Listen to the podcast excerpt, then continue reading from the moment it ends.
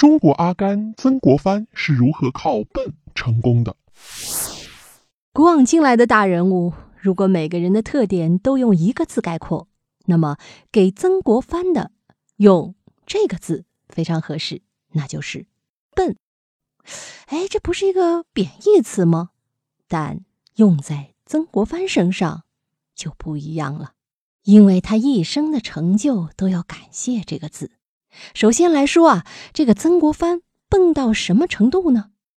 中国古代科举最低一个等级是考秀才，大约相当于今天的大学本科。曾国藩考这个秀才考了整整七次。想想啊，如果今天谁高考复读了六次，大家是不是要怀疑他的智商有点问题呢？说不定还觉得他轴。所以，曾国藩在同时代大人物当中是很笨的一个。自古以来的名人啊，在科举第一步上，如曾国藩这般吃力的不多。比如小他一岁的左宗棠，十四岁参加县试，名列第一；李鸿章也是十七岁即中秀才。梁启超更是天资卓越，十一岁中秀才，十六岁中举人。曾国藩自己常说：“吾生平短于才，秉志于柔。”意思是说啊，他自己读书做事反应速度都很慢。看书呢，别人看了几行就行了，我一行还没看明白。办事呢，别人很快处理好了，我想半天也没想清楚。所以，他的老朋友左宗棠一向瞧不起曾国藩，一生不停的挤兑他，总是不留情面的批评他。他的学生李鸿章后来也当面说过他太儒缓，儒家的儒，缓慢的缓，就是反应太慢的意思。所以说严重点儿，曾国藩好比是中国的阿甘。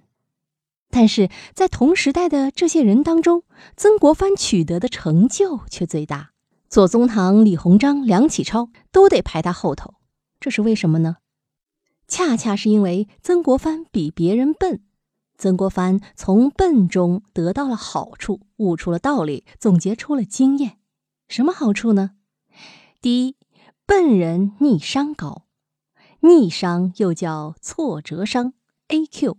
全称逆境商数，它是指人们面对逆境时的反应方式。即面对挫折、摆脱困境和超越困难的能力。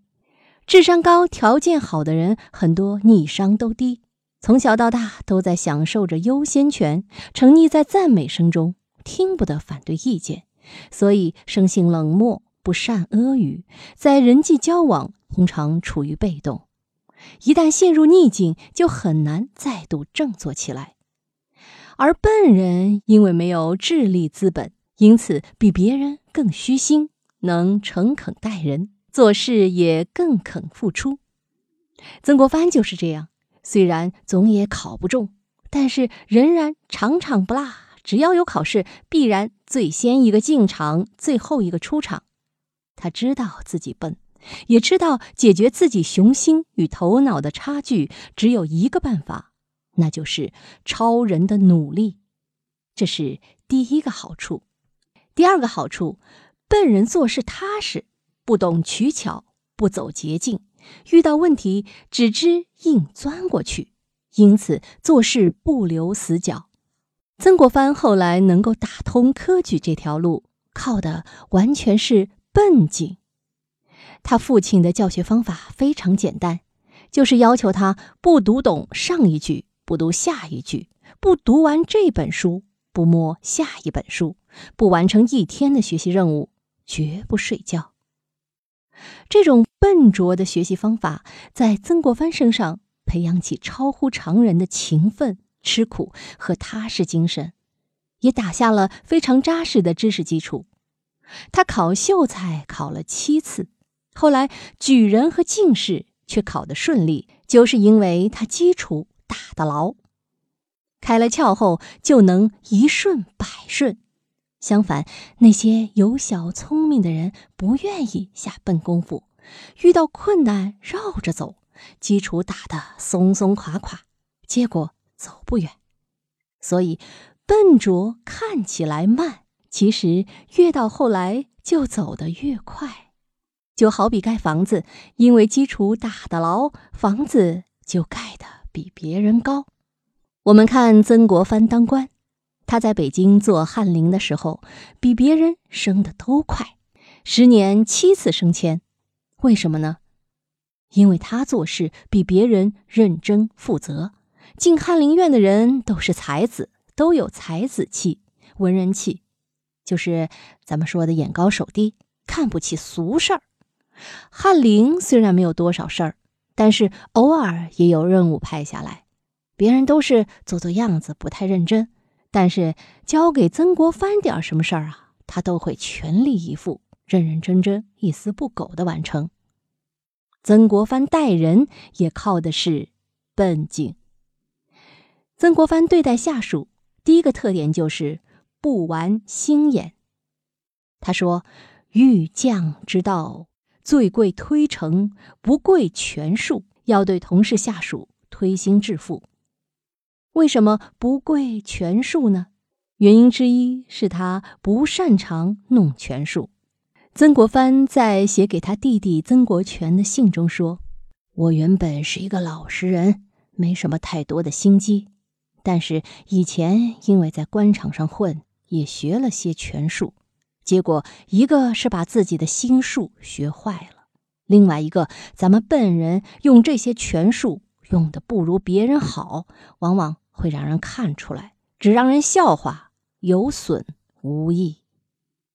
曾国藩又说：“纵使别人都对你使心眼儿，你要坚持假装不知道，一直以笨拙真诚来回应他。”时间长了，他也不好意思和你耍心眼了。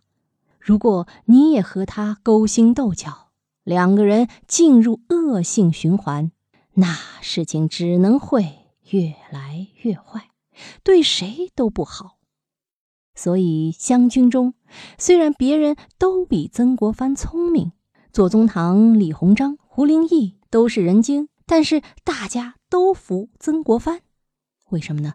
因为曾国藩表里如一，说话算数，从不玩心眼儿。在曾国藩的带领下，谁也不用权术，不用心机，就形成了一种说真话、办实事的风气。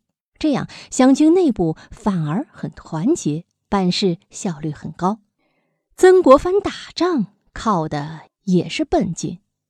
曾国藩的战术方法就是六个字，叫做。结硬寨打呆仗，硬啊就是坚硬的硬，寨呢就是村寨的寨。